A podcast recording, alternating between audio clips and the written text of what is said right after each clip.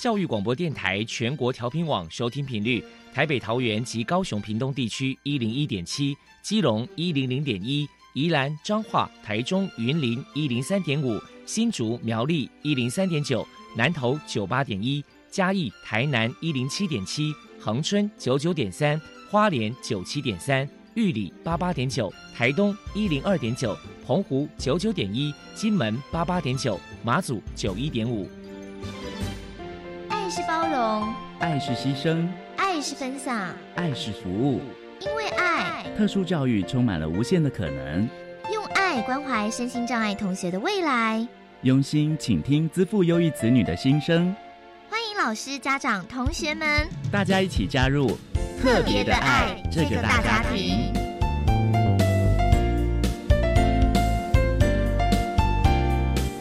本节目由教育部学生事务及特殊教育司指导，国立教育广播电台监制。欢迎收听。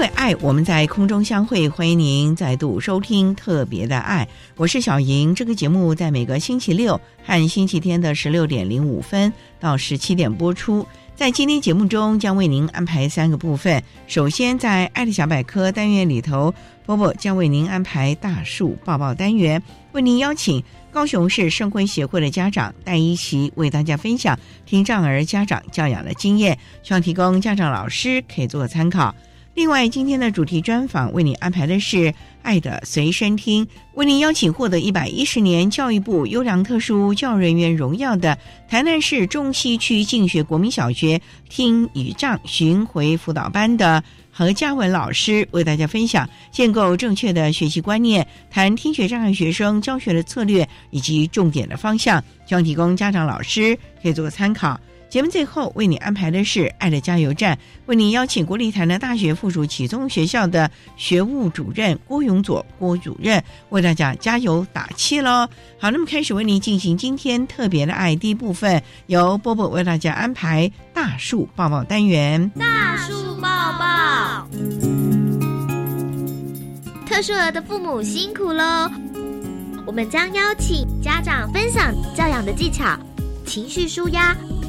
夫妻沟通、家庭相处，甚至面对异样眼光的调试之道。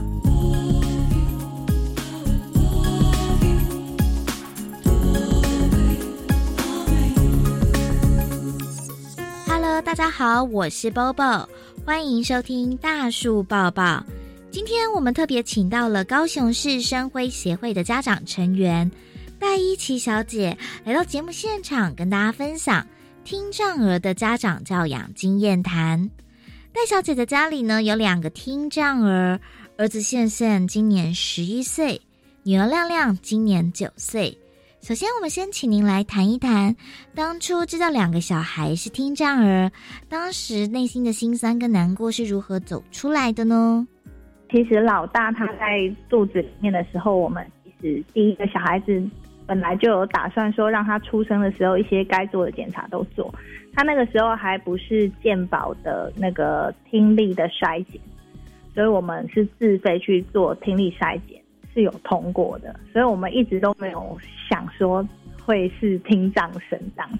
所以要说他两岁多他还不太会讲话的时候，我们一开始是怀疑他是自闭症。然后后来才就是透过联合评估的方式，然后做了听力检查，才发现，哎，他的听力是没有过的，才会去了解到说，啊，原来他没有听到我们教他怎么说话，所以就说不出话来这样子。那个时候我已经怀梅梅了，那时候梅梅在肚子里面八个月，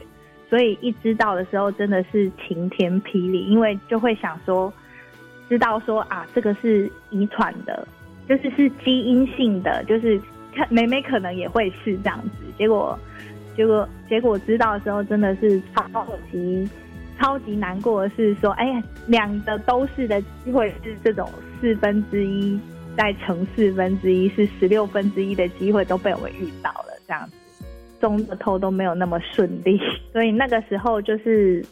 一开始知道的时候是真的很难过。那那你这是透过什么样的方式让您这样子可以走出来呢？嗯嗯，因为其实我跟爸爸就是都是生物类别相关的，所以我们知道说这个东西它其实不太能够改变了。知道了的当下，有很多的机构都有帮助我们啊，像生辉啊，然后儿慈儿童慈善协会，然后还有雅文啊，然后还有妇联，就是这些老师们，他们都会提供一些教养的方式跟意见，然后教导我们怎么样照顾这样子的孩子，所以其实就是获得很多机构的帮助。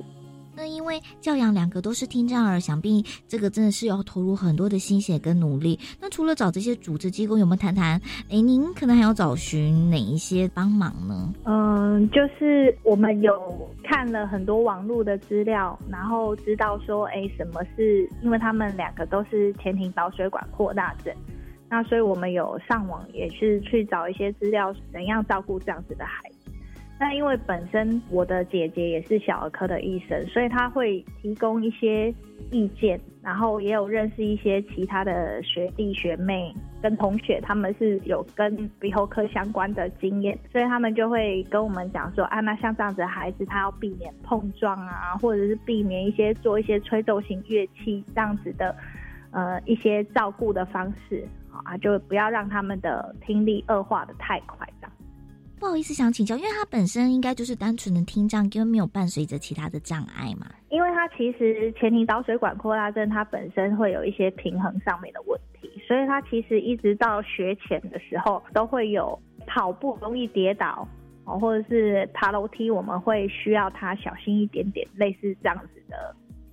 的问题存在。呃，就是单脚好像没有办法站立超过。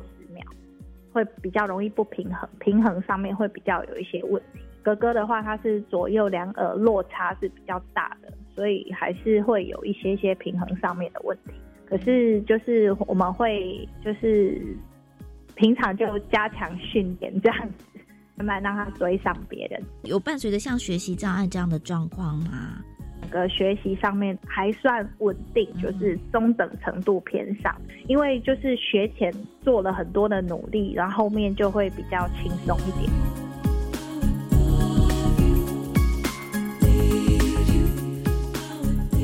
请您看看，因为你同时带了两个孩子，都是听障儿童，那不晓得说你在教养这个孩子的过程当中，你自己觉得遇到最大的考验是什么？你怎么去克服的呢？遇到最大的考验，应该就是他们叫起床是很困难的。虽然说他们两个同样都是听障生，但是妹妹她是中度的，那哥哥是重度的。所以他们其实不带助听器的时候，能够听到的范围或是听到的声音是有一点落差的。所以我们最大的问题应该是说，就是他们如果不带助听器吵架或者是怎么样子的时候，因为情绪一来，那有时候他们那时候年纪还小的时候，他们可能会吵着他不要带助听器，大概类似这样子的问题会比较难解决。想请教一下，就说那他们两个兄妹之间的相处互动，你的教养诀窍是什么呢？如果他们吵架的时候，我就会跟他们说啊，你们两个同样都是有带助听器的，爸爸妈妈都没有哎，所以你们两个应该要很能够体会对方，就是没有带助听器，就是没电，或者是一些带着助听器一些闷热这些感觉，所以两个要互相帮忙。好，那再来可能想请教一下，就是说倩倩跟亮亮啊，他们本身上面有没有一些情绪上的问题？那针对他们这个情绪上的问题，你的教养方法又是什么呢？小的时候，他曾经问过我说：“妈妈，我是不是长大之后就可以不用带助听器？”然后我就能够会说，他应该是觉得他跟别人还是有一些不样。那他。还是渴望自己的耳朵可以跟别人一样，然后不需要再带这个助听器。我那时候是每次大家每个人都会有不同的地方，这个部分的话，我们就会把它做是一个帮助你去听清楚的工具，并不是说限制你、限制你将来想要做什么的一个限制。所以你只是不方便而已，并不是一病这样子。所以我会跟他解释说。这个东西把它看得自然一点。大家都会有一些不方便的地方，那你把它当做不方便的地方，是你缺陷。再来，请您分享兄妹两个有没有让您做一些比较窝心感动的故事呢？他们比较窝心的事情，就是刚刚骂完，他们忘记了很快，就是看到我在忙的时候，他们都会停下来问我说：“妈妈，你需要帮忙吗？”不管你在忙什么，他们想要帮忙，是我觉得他们两个最窝心的地方。那最后呢，请您呢给同样是家里面有听障儿的家长一些鼓励的话呢？我想要说的事情，能解决的事情不需要担心。不能解决的事情，担心也没有用。那 所以说，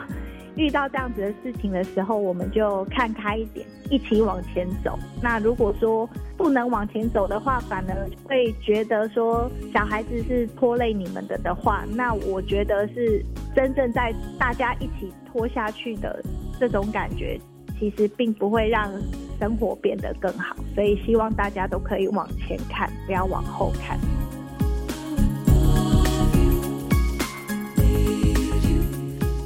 我们非常谢谢高雄市生辉协会的家长成员赖依琪小姐接受我们的访问。现在，我们就把节目现场交还给主持人小莹。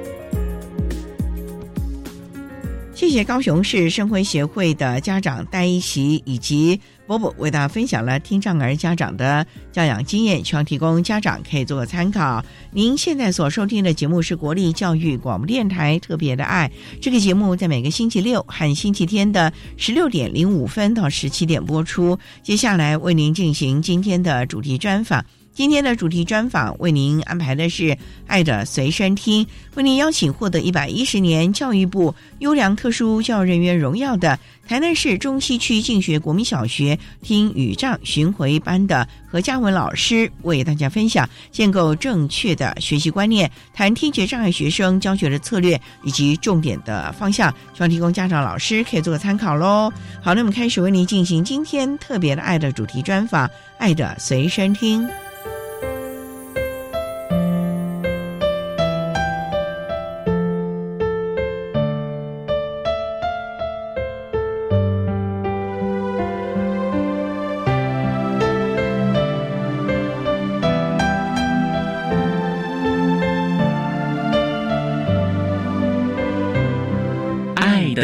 随身听。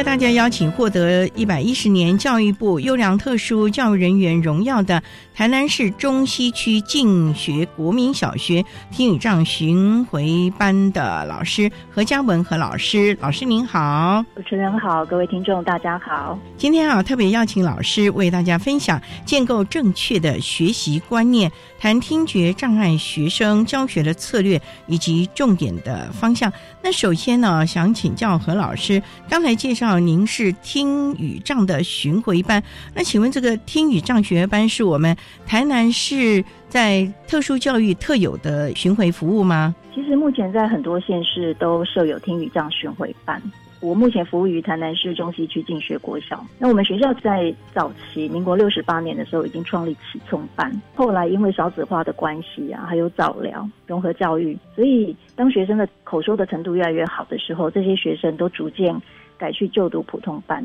所以我们启聪班的学生人数逐渐减少。后来到了民国八十九年的时候，我们就自动转型成为听障的巡回班。后来发现。我们同步其实是可以服务到语障的学生，所以后来在一百零一年的时候，我们又更名为听语障巡回班。因此，现在服务的对象会同时包含听障跟语障的学生。我老师也想请教，既然这群孩子都可以到普通班就读，那为什么还要有巡回辅导老师到校服务呢？因为为普通班的老师，他们主要还是在服务一般的学生，所以针对这些听障学生他们的特质，以及他们在使用一些相关辅具上面的知识，他们其实都有基本的特教职能，可是可能还是需要我们的协助。再加上我们有一些学生，他是有一些构音上面的问题，或者是理解，不管是在听的理解、文字上的理解，他可能还是有一些状况，因为牵扯到比较专业的部分。如果由学校的普通班老师来带，或者是学校本来就有的特教老师，比如说像资源班老师来带，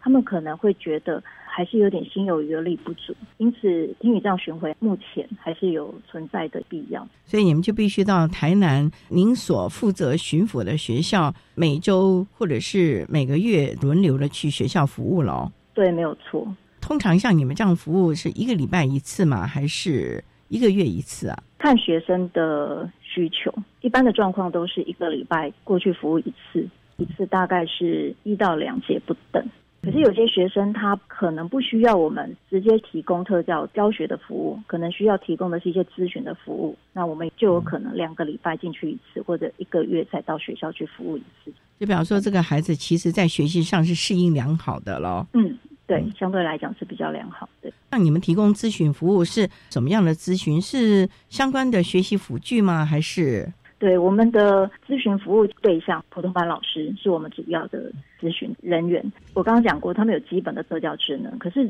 遇到这些学生，而且每个学生的特质其实又一点点不一样。所以我们透过我们自己的背景知识，跟老师分享你如何辅导这个小孩的策略跟技巧。这个小孩子在班上，可能在教学方面是不是需要进行一些评量的调整，或者教材方面的调整，以及在班级经营上，他可能需要调整的地方。我们同步也会给学校的行政人员，有些学校相对它是可能比较小校，所以它的行政人员变动比较大。可能一下子不晓得针对这个学生，我是要帮他申请什么样的服务吗？申请什么样的辅具？像这一类的特教咨询，就是我们会提供给他们。我们还会花很多时间做亲子的部分，就是直接告诉家长，你有一些什么样的特教资讯，你如何教养你的小孩子，目前政府提供什么样的社会福利，所以其实还蛮多元的面向的。那我们稍待再请获得一百一十年教育部优良特殊教育人员荣耀的台南市中西区静学国民小学听语障巡回班的老师何嘉文和老师，再为大家分享听觉障碍学生教学的策略以及重点的方向。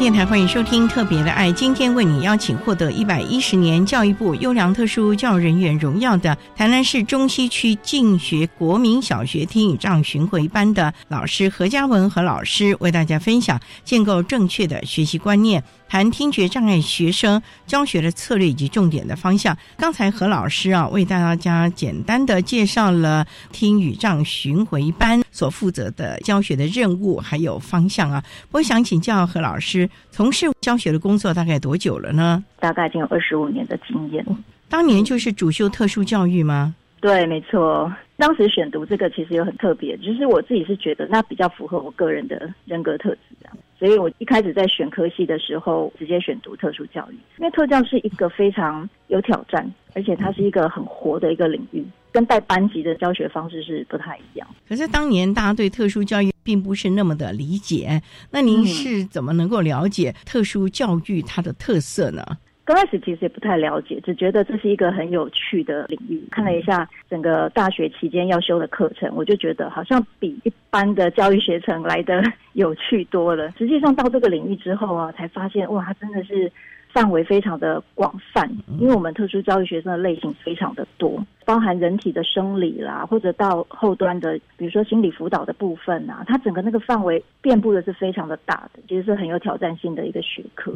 那您就一直主修听语障这一块吗？其实不是，因为特殊教育它的分类没有分这么细，大概就是分资优类跟身心障碍类。我主要就是在身心障碍类这个部分。怎么会走向了听语障的巡抚呢？当然是有一些机缘了，因为刚开始一毕业就在志愿班服务。花很多时间在做跟老师的咨询，然后我就发现，当我不断的跟老师说：“老师，你在班上的时候，你可以怎么样去协助你们班的特殊学生？”最后我就发现，因为我自己好像也不是普通班老师，感觉上讲的那个力道跟那个身临其境的感觉似乎不太够。于是我就毅然决然说：“那我要转去当普通班老师。”后来我到了普通班教了几年之后，后端又不断有人告诉我说。其实哈，你应该到行政端来服务，因为行政端他接触到的是一些比较法规或者一些服务的申请之类的。他们认为说这样对小孩子帮助很大。因为早期我也帮教育局可能协助了一些事情，那我觉得嗯，也许我可以。后来我又转到行政来做，所以我当了辅导主任，当了蛮多年。可是我自己心里知道，我真的能够让我觉得整个人很有活力的是在教学的工作。所以当时我们学校刚好有老师退休，我就觉得哇，这个时机实在太好了，赶快转任英语章巡回班的老师。所以这就开启了必须到各校巡回的服务了。不过这样子，第一个每个学校不同，每个学校的氛围也不一样。您要获得原班老师、该校老师的认同，甚至于这个学生和家长的认同，这其中其实要着力蛮多的耶。是没错，这就是为什么有一些老师他认为巡回老师不是那么容易适应的一个工作类比。可是对我而言，因为刚好我可能我之前经历过不同的老师的环境，然后也接触过行政，所以针对这种在不同的学校跟不同的老师接触，我觉得对我而言是还可以去胜任。其实我觉得不管是家长还是老师还是学生，都非常的可爱也很单纯，因为毕竟在教育环境。只要我们很发自内心的觉得，我想要替这个小孩处理一些事情，或者来协助这个小孩子，基本上我觉得大大家都是保持很高度的热忱，愿意来共同协助小孩子。所以就带着这个服务的心，也就悠游在这个教学还有奔波的行程当中了啊！没错，很奔波。好，那我们稍待啊，再请获得一百一十年教育部优良特殊教育人员荣耀的台南市中西区静学国民小学听语障巡回班的老师何嘉文和老师，再为大家分享听觉障碍学生教学的策略以及重点的方向。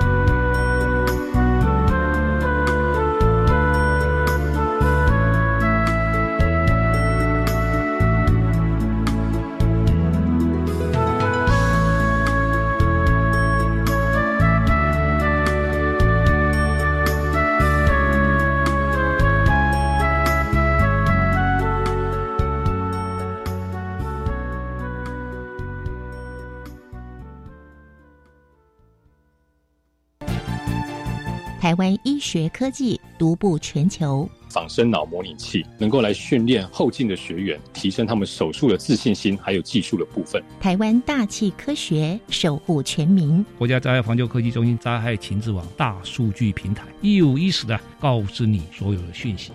每周三上午十一点零五分，新科技大未来节目带您认识台湾新科技，共同迎向幸福的未来。讲助制作特殊教育教材教具设计比赛简章公告喽！包括身心障碍类及资赋优异类两大类，并分为教材组、教具与辅具组、电脑辅助教学软体组三组。得奖作品将由国立清华大学制作成电子书，供全国教师教学参考。鼓励创意发想，还有奖金、讲座、奖状。报名从即日起到十月三十一号。以上广告是由教育部提供。大家好，我是台大医院张尚存医师。秋冬天是流感的好发季节，学龄前婴幼儿是流感并发重症的高危险族群。提醒各位家长，流感疫苗接种两周后才能产生足够的保护力。如果您家中有六个月以上到学龄前的婴幼儿，请尽快去接种流感疫苗，才能及时受到保护哦。以上广告由卫生福利部疾病管制署提供。管那么的水，落嘎西木啊！大家好，我们是 OK 合唱团。您现在收听的是教育电台。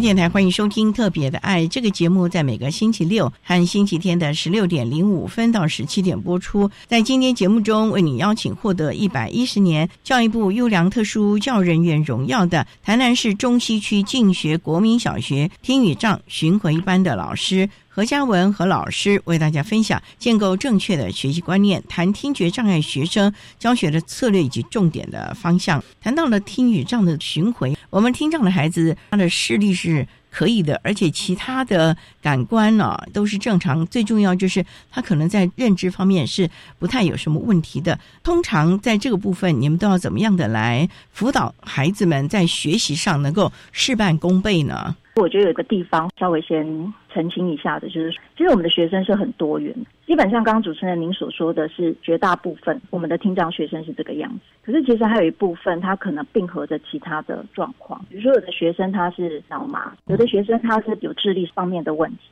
就是学生他可能并合着有自闭症的问题，因为我们本身背景是特教背景，所以不管他是同时有哪些障碍集合在一个学生身上，我们还是依据他的需求去提供适合他的服务。针对听障的孩子，你们会提供些什么呢？是相关的辅具呢，还是你要教他手语呢，还是要教唇语呢？这也是大家常常在针对听障孩子的时候一些迷思哎。回到刚刚讲的，就是我们教学教些什么？我们教学上主要是在沟通训练，因为我们听语障巡回班主要的服务对象还是在普通班级的学生为主。什么样的学生他可以被安置在普通班？那表示除了家长自己的意愿以外，绝大部分这样的小朋友，他的口语大概都有一定的能力。他今天到了学校环境里面来，即使他口语能力很不好，可是他的同才全部都是说话，都是口说的。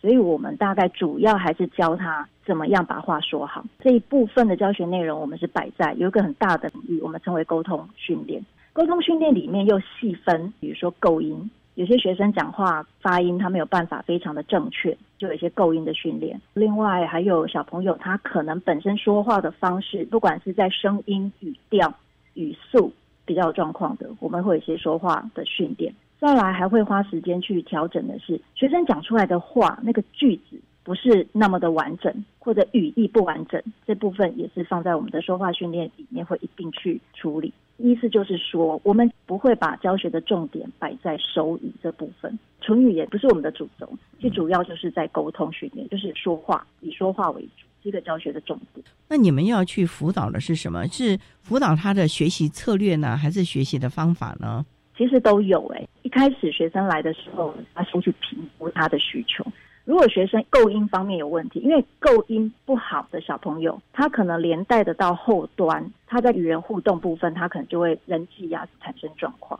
所以我们大概会先去评估一下，他是构音问题比较多，还是说整个说话的方式，我刚刚讲的语调，或者是讲话的速度有一些状况，还是说你在表达的时候那个句子都表达的不完整？这部分先评估完了，我们再回过头再来看，是他学习的部分。有什么样的状况？如果他是跟学科学习有挂钩上的，比如说他的语词的部分比较弱，我们很多学生都只会一些很简单的生活语，就是生活当中比较不用到的，或者是一些比较高层次的语词，他们可能相对都比较没办法去掌握那是什么意思。这个部分是跟学习策略有关，我们就可以透过一些学习策略来教他们，你怎么样去建立你对语词的认识，或者在文章当中，在说话当中你听不懂别人讲的意思，那怎么办？就是两个不太一样类型的教学，所以老师你们都要提供相关的学习辅具喽。应该是这么说，学习辅具是学校觉得学生有需要的时候会去跟教育局申请，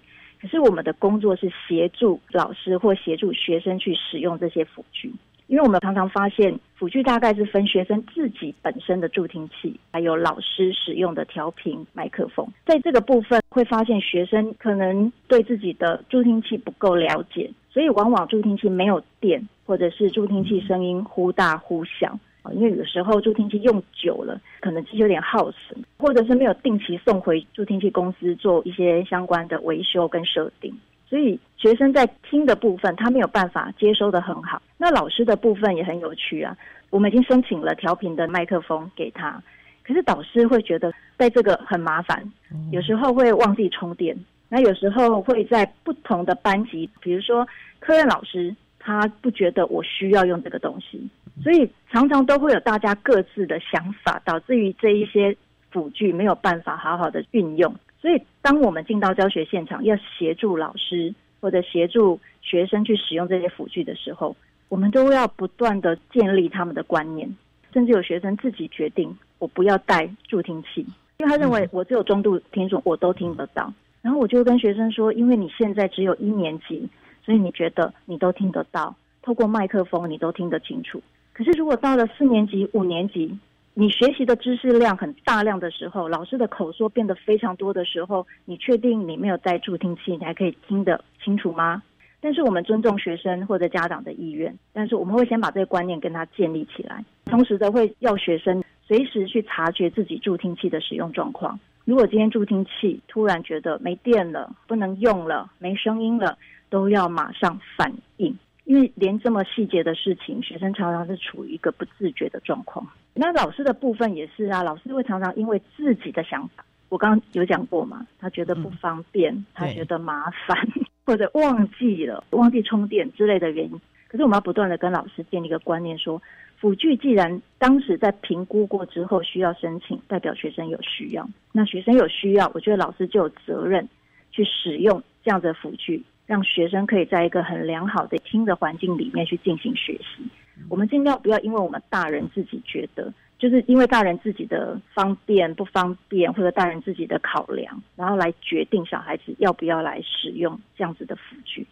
所以，我们大概花很多时间去检查这个。所以，有时候上课啊，一去检查今天的调频的麦克风有问题。马上打电话给厂商，然后询问家长使用的状况，马上想办法去解决这台机子为什么现在不能用的状况。其实有点浪费时间了，所以这个真的是要学校的老师啊，还有家长平常要多多的注意了啊。好，那我们稍待再请获得一百一十年教育部优良特殊教育人员荣耀的台南市中西区进学国民小学听语障巡回班的何嘉文老师，再为大家分享。建构正确的学习观念，谈听觉障碍学生教学的策略以及重点的方向。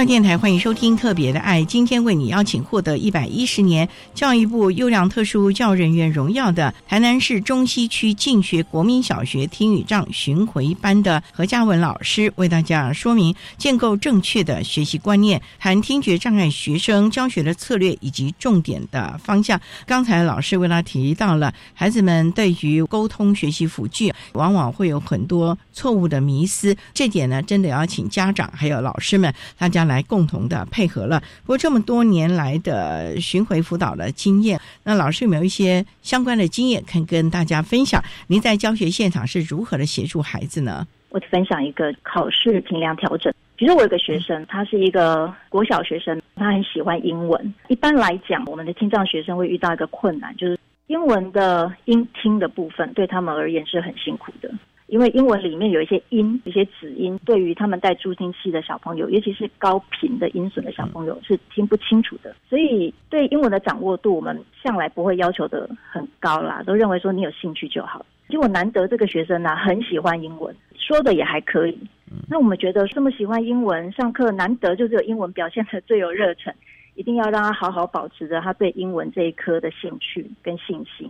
可是那时候就会面临到一个很大的问题，就是考试的时候怎么办？因为一般现在国小英文课很早就开始上，可能一年级、二年级就开始上英文课。可是碰到考试的时候，老师通常会播放考题，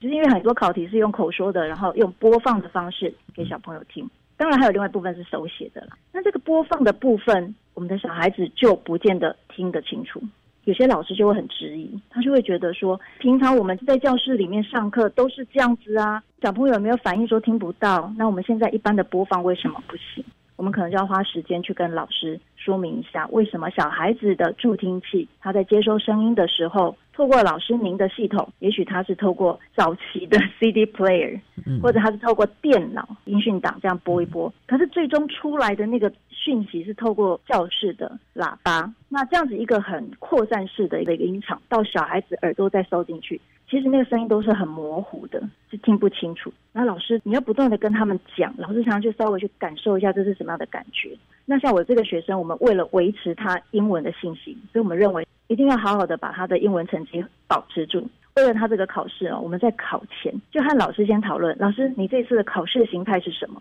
有笔试，有音听。接下来老师你要用什么东西来播放你的考试的这些器材？怎么去播放？老师就说，那我可以考虑我用电脑之类的。为了老师这样讲，我们就要到班级里面，实际上去观察教室里面的电脑播了之后，透过班级里面的喇叭播出来的声音，听不听得到，听不听得清楚，速度会不会太快，整个事情都要先模拟一遍，接下来再回过头再跟家长讨论。妈妈，你觉得这样子的平量调整方式，我们如果用最方便的，比如说放大音量，把喇叭开大声一点，有没有用？或是说呢，我们？拿老师用的麦克风，把它靠近喇叭的地方有没有用？或是说，刚刚不是有提到说，有些老师我们提供一个辅具给他，就是调频的麦克风，因为那个麦克风可以收到的声音是直接放到小孩子的耳机里面。我们是不是把这个调频麦克风靠近喇叭？这也是一个方法。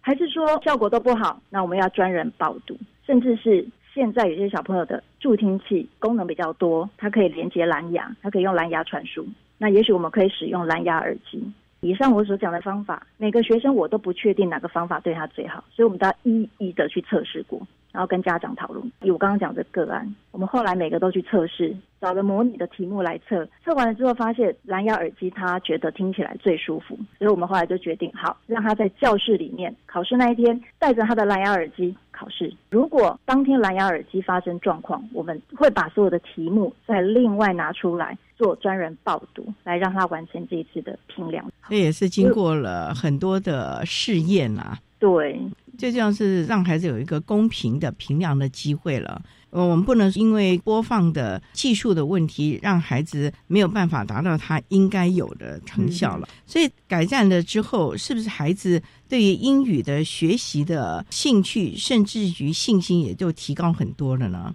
对啊，因为他觉得他好像学了，然后考试可以得到那个分数，让他自己觉得是满意的，所以信心跟动力就可以维持住。那其他同学会不会觉得他为什么特别的差别待遇呢？我们当时在考量这些平量调整的时候，刚刚主持人你讲的这个点，也是我们考量的一个点。所以像刚刚那个个案，他最后使用是蓝牙耳机，对全班的影响就会是最小的，因为他只是用他的蓝牙耳机去接受声音。那一般来讲，我们如果用麦克风，比如说刚刚讲的调频式麦克风去收音，这个对一般普通小朋友的干扰也都是最小的。干扰比较大的，反而就是专人报读。因为有些小朋友会知道，哦，我们班的那个听障小朋友，他的英文都是另外到资源班或者另外到哪个地方，有人专门读题目给他听，他们会觉得不公平，这是有可能的。可是这个就是我觉得平常在班级里面经营班级的时候，适时的告诉小朋友，我们是在提供协助，而不是让小朋友在考试上面产生不公平，这不是我们的原因，我们是给他协助，依他的需求嘛。我觉得只要是平常班级里面有在建立小朋友正确观念的，大部分小朋友都可以接受这样子的考试评量调整，因为还有其他更多特殊学生也都是需要其他不同种类的评量调整，所以还是要提供最适切的评量方式了啊。好，那我们稍待啊，在你获得一百一十年教育部优良特殊教育人员荣耀的台南市中西区进学国民小学听语障巡回班的。何嘉文老师在为大家分享听觉障碍学生教学的策略以及重点的方向。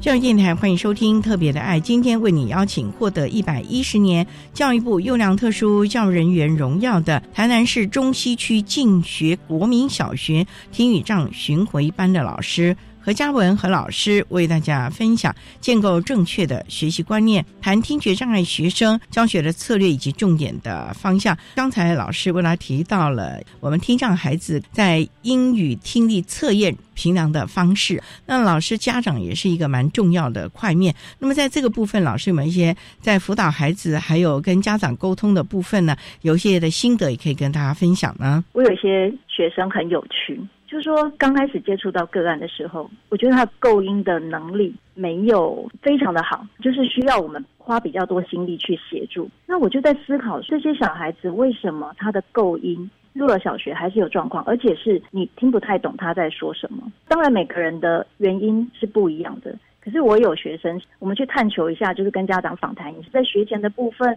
是有做过什么样的治疗，或者提供什么样额外的加强？家长就会说有啊有啊，我们都有带他去诊所做相关的治疗。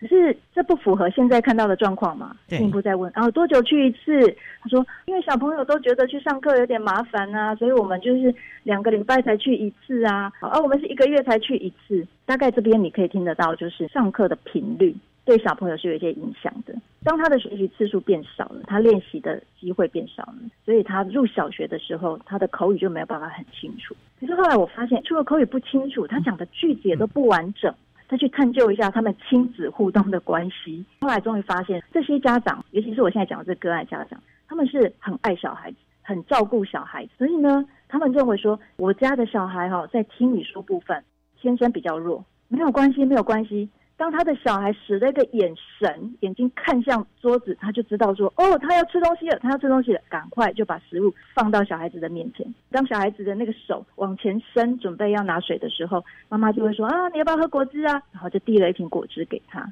家长认为说生活经验好重要，所以他常常都会想带着小孩子出去露营啊，然后出去玩啊，很好。但是呢，他们都事先把所有的工作都安排好了。然后时间到了，就小孩子带上车出去玩，然后又回来，所以导致于问小朋友说：“哦，你出去玩哦，你去哪里玩？不知道。你玩了什么？有水。然后，那你跟谁玩？小朋友，他都只能用这种我们认为是很很简单的讯息，那代表什么？是他没有能力懂，还是他根本不知道这些东西？可他人已经去完了，那为什么这些讯息他都没有抓到呢？”探究底下，就是因为家长认为没关系，你只要跟着我们出来玩就好了，建立生活经验就好了，跟他没有太多语言上面的交流。有一次他们去金门玩，那一次风太大，所以飞机停飞。他讲这个故事给我听，说我昨天没来上课，因为那个飞机停飞。是您知道吗？当他在讲这一句话的时候，我是花了大概两节课，我都还没办法完全弄清楚他到底是什么样的状态。事后是跟家长再去求证，我听到了什么样片段的讯息，那这些讯息是怎么来的，然后是基于什么样的事情，才知道原来去金门湾遇到这件事情。可是这个经验对小孩子而言是一个很重要的经验，他觉得很特别。他们被留在机场啊，另外要找找地方住宿啊，类似这样的经验。所以在那个过程里面，我就跟家长反映说，是不是你们在跟他说话的时候，尽量让他有主动表达的需求，就是说你不要先帮他做好。你看着他，让他把话讲完，然后呢，如果讲的不完整，你帮他补充，让他句子通顺了，然后让他讲完，你才去做你可以协助的部分。这样子，小孩子在平常生活当中，他就可以去学到那个说话的方式。然后呢，讯息的部分，刚刚讲的是家长带出去玩，然后小孩子玩完回来，可是却表达不出什么东西，那是因为家长根本没有给他相关的讯息。他就是一个被带出去又回来的小孩，那我就跟家长说：“你下次啊出去，你可以跟他说，我们这次要去金门玩，我们要搭飞机哦。”所以这些都是家长要先准备好相关的资讯。最重要就是我们要尽量的创造能够互相沟通的机会，尤其要让孩子。多一些表达的机会，这样我们才能慢慢的训练他口语的组织能力啊，逻辑思考的能力，甚至于说的清楚的能力了。所以家长还真的是非常非常重要的了。我是觉得家长照顾太多，原来也会影响到小孩子的语言发展。那后来我们这样跟家长沟通完之后，经过一两年，家长就会忍不住跟我们说：“老师，我有时候发现你怎么比我们还了解我们家的小孩？可是因为我们会观察。”所以我们会提供亲子的咨询，然后告诉家长你怎么样用合理、用好的方式来跟小孩子互动。所以啊，从这个经验啊，我们也要提醒家长啊，当您觉得您的孩子好像进步的不是那么达到预期的时候，还真的是要跟老师好好的沟通一下，请教一下到底是哪一个环节有一些的状况，或者是您的方法可能弄错了。这个部分呢，我们都是好伙伴，大家最终的出发点以及最后的目标呢。其实都是要让我们的孩子能够获得应该有的学习的策略，或者是好的学习的成效。所以这一点，尤其在国小可以算是启蒙教育阶段，更要打好这个基础了哦。好，那我们今天啊，非常的谢谢获得一百一十年教育部优良特殊教育人员荣耀的台南市中西区进学国民小学听语障巡回班的老师。何嘉文何老师为大家分享了听觉障碍学生教学的策略以及重点的方向。非常谢谢何老师的分享，谢谢您老师，谢谢主持人，谢谢听众。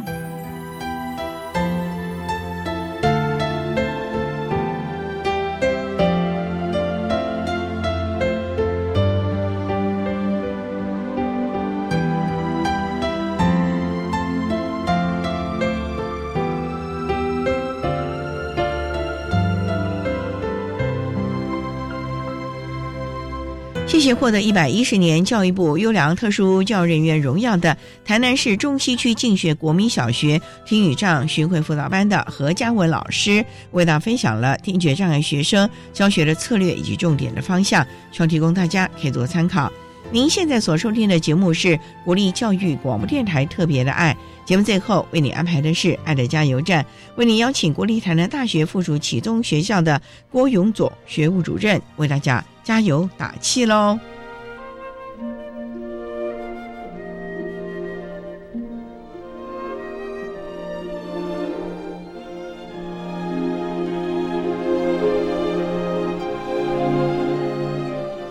爱的加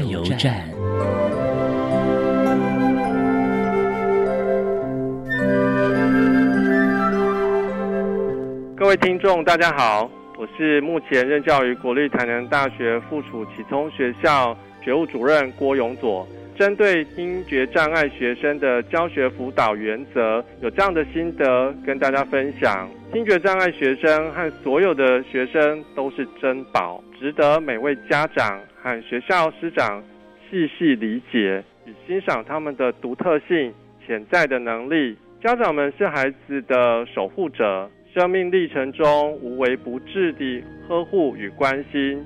学校师长们则是孩子成长过程中重要的滋养者，系统提供课程知识的养分。我相信双方都是孩子们的贵人，在相互信任的合作当中，营造温暖友善的环境，从家庭、学校陪伴孩子的学习成长。您的用心教导。耐心守候和等待的过程中，孩子们点滴的进步都值得鼓励与喝彩。孩子们终将在您的肯定里，自信地站上巨人的肩膀，在日后必然有超乎预期的生命力展现。让我们拭目以待吧。